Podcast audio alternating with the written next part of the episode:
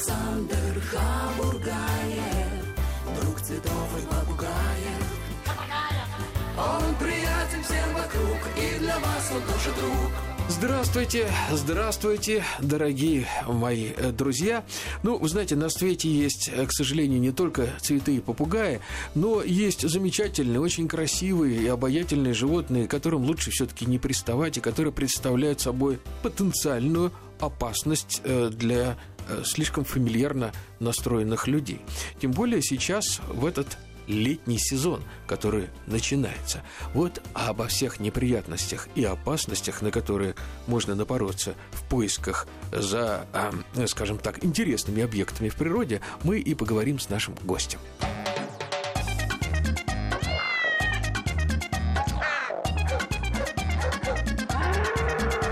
Кошкин дом. Живой уголок Александра Хабургаева.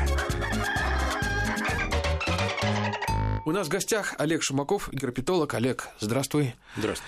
А, старый мой товарищ и друг, с которым мы, в общем-то, вместе во многих странах были и многих животных э, повидали. Но самое главное, что помимо того, что Олег герпетолог, специалист по герпетофауне, он еще неровно дышит гадюком. А, Олег, вот твой предмет, я бы сказал так, любви, интереса и восторга – гадюка обыкновенная.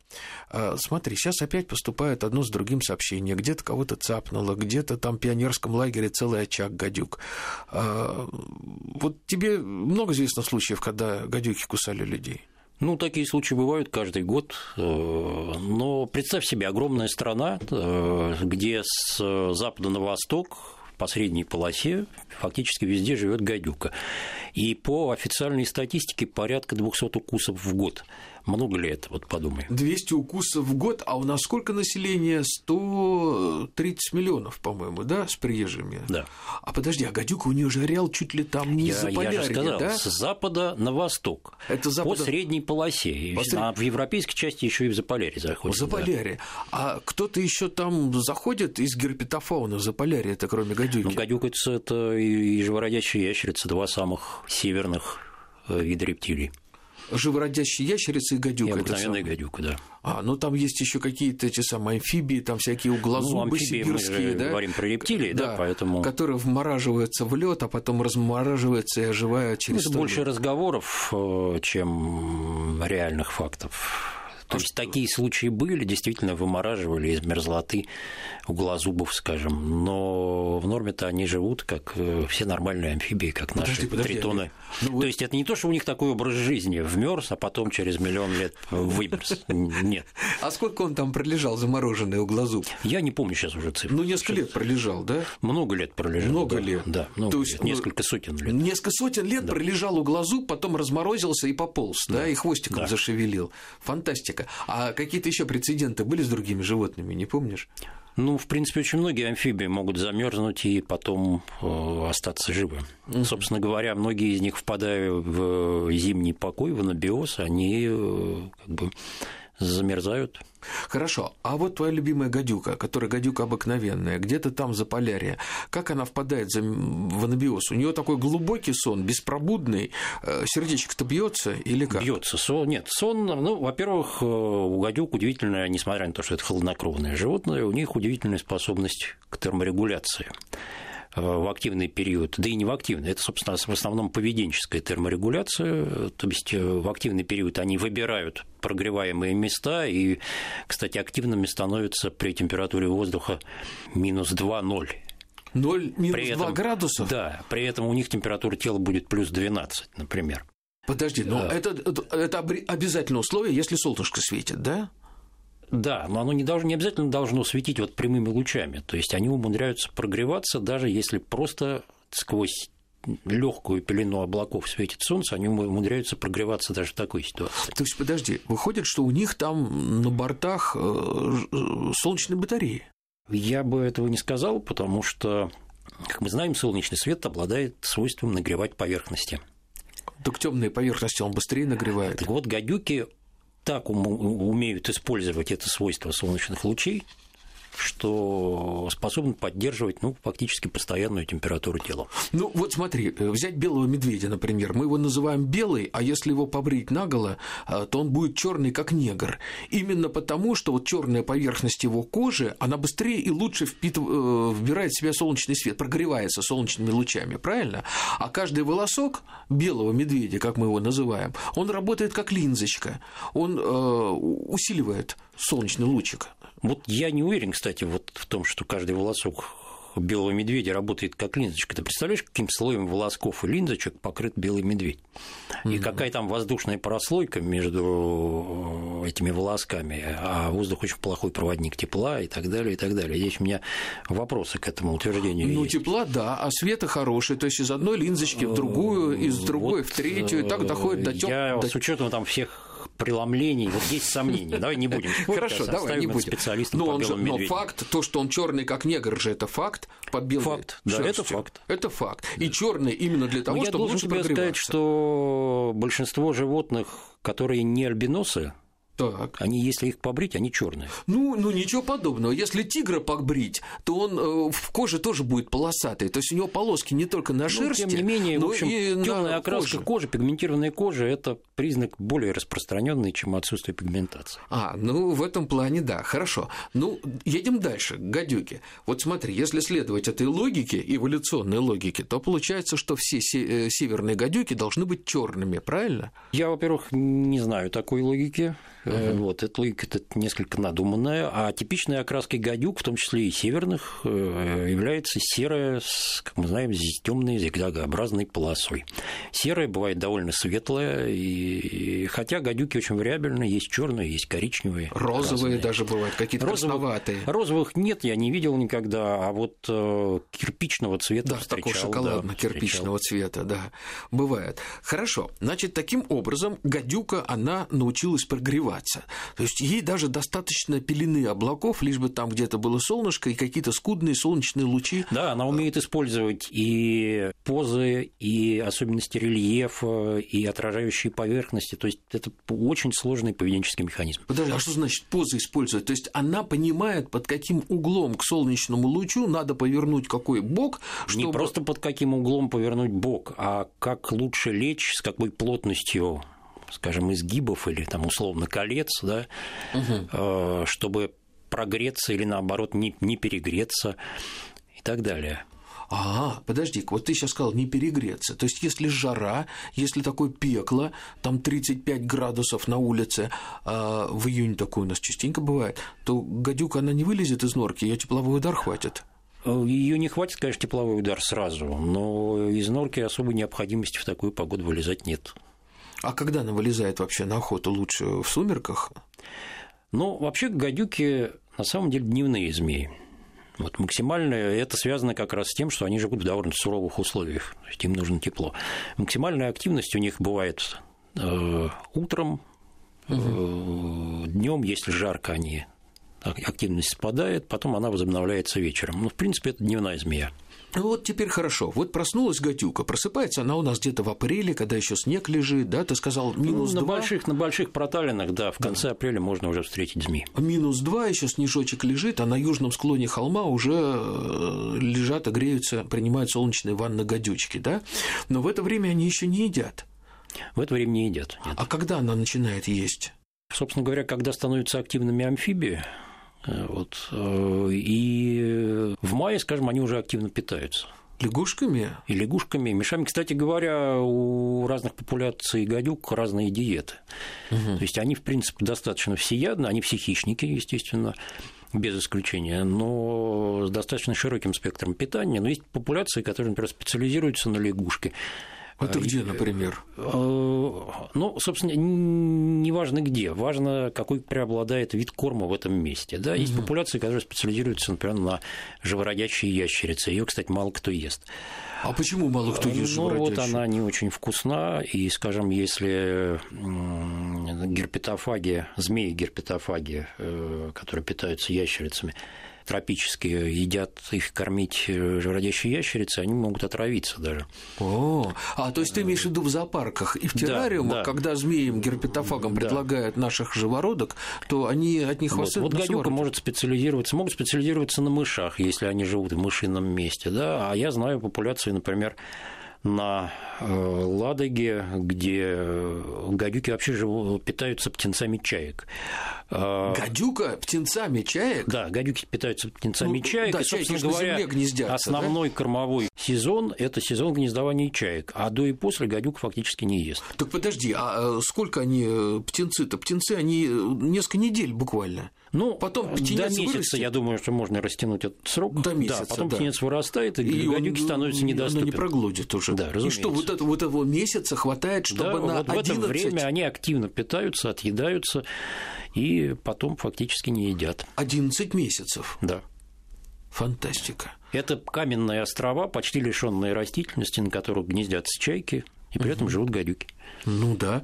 Да, а мы с тобой встречали, помнишь, очень много степных гадюк. Я вообще никогда такую плотность змей не видел на э, одном квадратном километре на острове Водной. Это в Маноч гудило. На острове только лошади, э, мышки полевки и гадюки, и все. Ну, больше там да, там нет. популяция такая плотная была именно благодаря э, высокой плотности колониальной полевки общественный. Но э, вообще у степной гадюки другая ситуация. Это змеи, которые насекомых едят в том числе. То есть она может и... Она вообще довольно сильно отличается от обыкновенной гадюки. Ну, к степной мы еще придем. Хорошо, сейчас мы э, рассматриваем жизнь степной гадюки. То есть обыкновенной. Как... Обыкновенной гадюки. То есть, э, когда говорят, что гадюка приносит пользу, она уничтожает мышевидных грызунов, которые э, вредят нашим посевам, полям, огородам. Ну и сколько мышевидных грызунов за сезон ну, она уничтожит? люди вообще не рассматривают ни животных, ни растений с точки зрения получения пользы, которые они куда-то, где-то кому-то приносят. Олег, я тебе по секрету скажу, у нас очень много ненормальных людей, которые... А какая польза? А какая польза от вашей гадюки? А вот вы обоснуете. Вот никакой. Так же, как и от нас, собственно говоря. Ты знаешь, от нас очень много вреда, от людей. Огромный вред для планеты. Я не думаю, чтобы какое-нибудь другое животное столько вот нагадило бы в своей среде обитания. Это бесспорный факт. Вообще, постановку вопроса, там, для чего там что-то есть в природе. Вот оно есть. Ну, и мы живем в этой системе. Ну, да, оно, гадю... не для, оно не для Согласен, чего. Олег. Гадюки существуют вовсе не для того, чтобы ловили мышей, и э, чтобы, когда мы приезжаем весной на дачу, открываем дверь, чтобы вот этого помета мышиного не было, не было мышиного стойкого духа. Да, гадюки не для этого существуют. Не для этого, абсолютно. И даже кошки не для этого. И даже кошки не для этого. Более того, я могу сказать, что за активный период они не так уж много мышей съедают гадюки. Ну вот сколько она за сезон? Она раз в неделю, в месяц, сколько она питается? Ну это зависит опять же от сезона. Ну я думаю, что порядка 20, может быть 30 мышей одна гадюка съест за лето. Ну да, это в общем это немного. Это немного. А уж если перейдет на лягушек, так э, тут вообще. Ну вот смотри, опять же у меня такой вопрос. Э, я... Лягушек, кстати, едят больше. Ну, а что, они не такие калорийные лягушки? Да, естественно, они быстрее перевариваются, они не такие калорийные. Угу. Приходится их больше есть. А скажи, пожалуйста, вот некоторые животные, когда они голодные, они бросают хищные животные, они бросаются на все, что шевелится. Вот я помню, как-то мы с Кавказа привезли э, каких-то мелких ящериц скальных, выпустили их в, терра... в террариум к зеленым жабам, небольшим жабам, а жабы оказались голодные, до этого месяц почти не ели, и тут я увидел, как эта жаба носилась по террариуму и пыталась сожрать э, здоровых ящериц, потому что ну, голодная она была. Ну, Саш, подумай, думай, как бы ты себя вел. Я э, понимаю, да. я, вот, я вот к чему. То есть, вот гадюка, когда голодная, она тоже будет пытаться а, укусить, обездвижить и проглотить все, что шевелится. Или все-таки она либо ну, мышку, либо Нет, лягушку? не все. Вообще, как бы, там есть некоторые границы. Вот э, рыбы и амфибии относятся к низшим позвоночным, а гадюки уже к высшим позвоночным, вообще рептилии. Угу. И дальше там птицы, млекопитающие. Ну да. А, То есть граница как раз по змеям идет. А, граница идет между амфибиями и рептилиями. Угу. И ты говоришь, что хищники будут бросаться на все, что движется. Вот тут сразу надо провести. Мы о чем говорим и о каких хищниках. Далеко не все будут бросаться на все, что движется. Многие очень разборчивы, многие узкоспециализированы. Э, ну, люди... Гадюки не так узко, но тем не менее Олег, они достаточно разборчивы. Человек высшее позвоночное. Но он не хищник все-таки. Ну, не хищник, но даже друг друга едят, когда очень хочется. Еще раз, он не хищник, это очень важное замечание. Это Несмотря на то, что едят друг друга, да. Так Хищники под... друг друга, как правило, как раз не едят. Даже облигатные хищники. Ну, хищник, он либо хищник, либо нет. Уж таких прям совсем облигатных, ну вот разве что змеи, да. Угу. А, скажем, если мы о млекопитающих говорим, они, них, все, всегда, да, они, у них все. всегда присутствует доля растительной пищи Конечно, в рационе. Они подъедают. Э, Но тем не менее настоящие хищники, вот как раз как правило друг друга никогда не едят и не только друг друга, но и ту еду, которую, которой они не привыкли тоже, да? То есть у них есть специализированные объекты охоты, и они очень неохотно будут да, переключаться да, на кого-то еще. на другой вид корма бывает животным трудно, в том числе в условиях неволи эта проблема возникает. Хорошо, э, мы разобрались с жертвами гадюк, мы потом поговорим, для кого гадюки сами жертвы, это тоже, кстати, очень интересная история. А теперь давай перейдем к способу охоты. все таки гадюк-то змея не стремительная, э, достаточно неповоротливая. И э, ну, вот я наблюдал, не могу сказать, что у нее такая уж реакция, прямо что человек руку не успеет отдернуть. Ну, вообще-то говоря, не успеет, скорее всего. Да. Э, что касается способа охоты, а их, собственно, всего два. Если гадюк не очень голодная, она лежит. Э, так, кстати, некоторые гадюки именно так и охотятся, другие виды гадюк экзотические. Э, вот, э, Большие, толстые особенно. Род которые... битис, африканские гадюки, да. А вот, э, они просто ждут, пока мимо кто-то пройдет. Ну, так она как колбаса, Птица она же вообще неповоротливая. Грызун. Да. Ну, она не такая неповоротливая на самом деле, но просто вот такой она выбрала засадный хищник. Угу. А, а обыкновенная гадюка использует и такой способ охоты, и достаточно активный поиск на своем кормовом участке. То есть она ползает и ищет добычу. Ну хорошо, вот я себя ставлю на место мышки или лягушки. А, ну, лягушку, ладно, лягушку, наверное, проще поймать, да? А та же мышка, у нее четкий слух, она чувствует опасность. Неужели Но... гадюка не пахнет? Она же Конечно, не пахнет. пахнет. Естественно, естественно, э, возникают все те же проблемы, которые возникают у всех нормальных хищников. То есть она может поймать э, кормовой объект, а может не поймать. Угу. Ну, а дальше происходит следующее. Его, как, она его кусает. Если объект маленький, то она его и удерживает, как правило, зубами. А если он достаточно крупный, то сначала кусает. Э, если это грызун, например, полевка, она уходит, потому что смерть наступает далеко не сразу. То есть она дает ей уйти. Да, вот потом она умирает, а гадюка по следу находит добычу, ну, это небольшие расстояния, говоричнее километры. Далеко не уйдет после такого укуса. Да. Вот ищет ее по следу и потом заглатывает. Хорошо. Пока еще теплые. А, Олег, ну понятно, что капля никотина убивает лошадь. А э, гадюка, она как-то регулирует выброс яда. Э, кусает она мышку или слона, который э, к ней пристает грязный. Ну, тут сразу топтать. надо понимать, что ядовитый аппарат вообще-то существует для того, чтобы кусать мышку, а не слона. Ну, все-таки она регулирует количество яда, который если, через свой шприц выделяет. Если она будет, э, речь идет о самозащите, и об охоте. Да, это будут разные количества яда. Ну, я э, просто вот, чтобы был понятен мой наивный вопрос. Самая типичная э, ситуация, когда обычно кусают змеи, гадюки в наших краях. Шашлык-машлык, сидит веселая компания, вдруг кто-то увидел змею, женщины завизжали, брутальный мужик, сейчас не это самое. А, а потом еще о, смотри, все завизжали, побежали, он хватает ее за хвост, начинает всех пугать, тут ты получил. Э, и гадюка, когда она видит этого здорового красномордого мужика, она понимает, что сейчас надо сжать вот эти вот мешочки свои, э, мышцы над железами и впрыснуть ему этого яда по самое не балуйся. Вот что а... она понимает, можно узнать только у гадюки, к сожалению.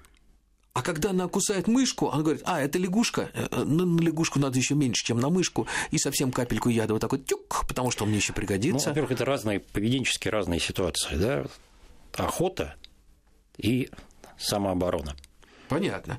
Вот это, то есть здесь уже возникает первый угу. момент, как, как будет дозироваться яд. А дальше, конечно, да, если объект большой, если он вообще, она в первую очередь попытается уползти. Понятно. То есть она не будет бросаться слепо в атаку, э, как некоторые змеи, кстати, поступают. Есть такие агрессивные змеи, да? Змеи агрессивные есть, но насчет слепо я не уверен что ни одна змея слепо не бросается в атаку. Она все-таки взвешенно принимает решение. Вот, просто... Знаешь, вообще мало кто слепо бросается в атаку. Это надо довести уже вот совсем животное, неважно, люди, гадюка или люди, не гадюка. Люди, люди бросаются, я видел такое, слепо, тупо и э, с тупой злобой и упрямством. Такое, к сожалению, бывает. Но, наверное, этим человек от животного отличается. Не знаю. Э, Олег, теперь скажи, пожалуйста, вот тебе приходилось сотни тысяч гадюк ловить и брать их, да? Скажи, вот ты ощущаешь, э, что вот в этом, ну, таком небольшом поединке, потому что каждый э, каждая такая охота все таки поединок с змеей, она проявляет какую-то э, рассудочную деятельность. То есть она соображает, что в этой ситуации надо сделать, как себя повести. Вот ты это видишь, она действительно в это время мороч, ворочает своими извилинами мозговыми. А, Или просто у нее есть стереотипы на ситуацию, э, такие в компьютере заложены в бортовом. И ну, она... рассудочная деятельность рептилиям в том числе, и не только им, но и рыбам, например, она вообще свойственна. Вопрос, так сказать, насколько это высокоорганизованная рассудочная деятельность. А, вот насчет поединка я не согласен, потому что я большой, гадюка маленькая, угу. у меня в руках инструменты. Какой это поединок? Это не поединок. Угу. Да, у нее шансов нет никаких абсолютно. А, вот, поэтому говорить о поединке я бы здесь не стал. Ну и, конечно, э, змея находится в стрессовой ситуации, когда ее ловят. Э, поэтому говорить там о холодном расчете тоже сомневаюсь. Угу. Ну да, пожалуй, пожалуй, что ты прав. Олег, а если ты все-таки не отказываешь змеям в уме, тем более гадюки, то скажи, пожалуйста, вот в террариуме ты же ведь все-таки работал со змеями, ты много лет проработал в московском зоопарке, в террариуме московского зоопарка. Она же, обладая такой потрясающей чувствительной аппаратурой, мгновенно отличает одного человека от другого, кто к ней подошел, правильно? Да, это факт. Факт. То есть достаточно ей высунуть вот этот язык, знаменитый Якобсонов орган, провести этим раздвоенным языком, и она уже знает, ага, Олег Шумаков к ней подошел или Хабургаев Александр, который один раз к ней подходил два месяца назад. Она, кстати, запомнит? Э, не уверен.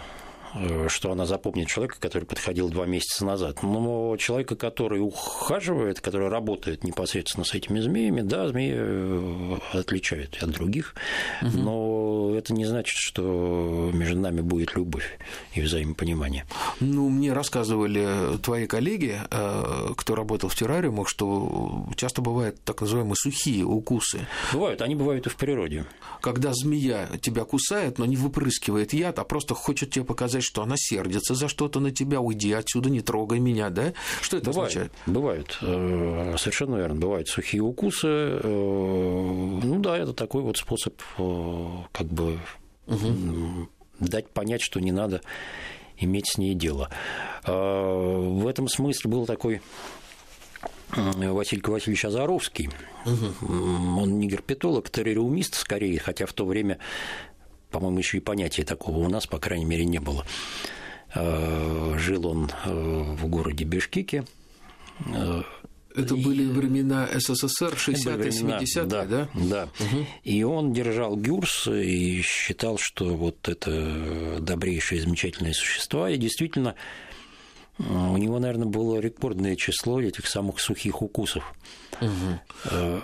Э, знаешь что, давай-ка мы об этом достойном человеке поговорим отдельно, потому что это вообще удивительная история, э, в достоверность которой могут люди и не поверить, когда нас послушают, но вы потом можете проверить, да, это действительно было так, и более подробно мы на эту тему поговорим буквально через три минуты после новостей. Кошкин дом. Живой уголок Александра Хабургаева.